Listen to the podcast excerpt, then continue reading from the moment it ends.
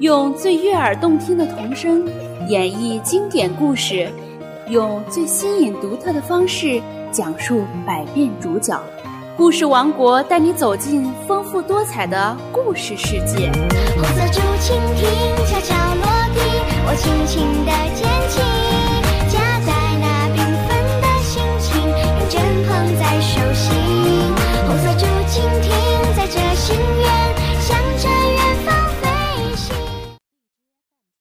家好，欢迎收听河南贝贝教育儿童电台，我是今天的主播季老师。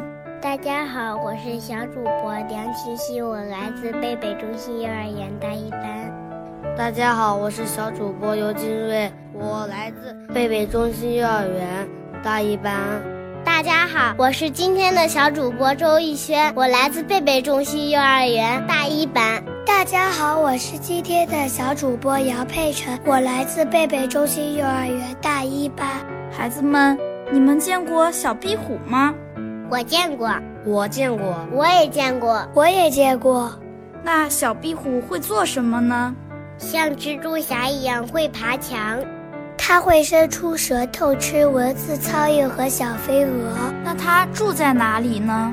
它住在树洞里，它住在石头缝里。哇，你们知道的知识可真丰富！但是小壁虎它还有个本领，我们一起来听听。它奇妙的本领是什么吧？一天，小壁虎在墙上爬着玩，突然一条大青蛇咬住了它。小壁虎用力一挣，逃走了。可是尾巴却断了，没有尾巴多难看！小壁虎决定去借一条尾巴。大花猫，你能把你的尾巴借给我吗？不借，不借。我在墙头上走路。没有尾巴竖着，身体不能平衡，会摔下去的。啄木鸟能把你的尾巴借给我吗？我就不能坐着，给大树治病了。小松鼠能把你的尾巴借给我吗？牛蝇老叮我，我要用尾巴当鞭子赶走它们。小鱼能把你的尾巴借给我吗？不借，不借。我得不停地摆动尾巴，才能在水里前进呢。松鼠妈妈能把你的尾巴借给我吗？不行啊，我的宝宝们，最喜欢挂在我的尾巴上荡秋千了。我可不能把尾巴借给你，到处都借不到尾巴，小壁虎伤心极了。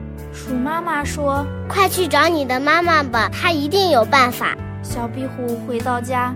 伤心地跟妈妈说：“我的尾巴断了，可谁也不肯把尾巴借给我。”壁虎妈妈笑了：“傻孩子，你的尾巴不就在你身后吗？”小壁虎回头一看，啊，长出一条新尾巴了。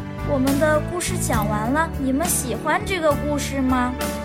小壁虎借尾巴这个故事我非常喜欢。为什么喜欢这个故事呢？因为这个故事很神奇，壁虎的尾巴可以自己长出来。对呀，因为每个小动物的尾巴都有自己的用处。你们说的真棒！这个故事告诉我们，每种动物的尾巴都有它自己的用处别人的未必就适合你遇到困难可以自己先想办法解决只有经历了磨难我们才能渐渐成长。这里是河南贝贝教育儿童电台。我们下期见。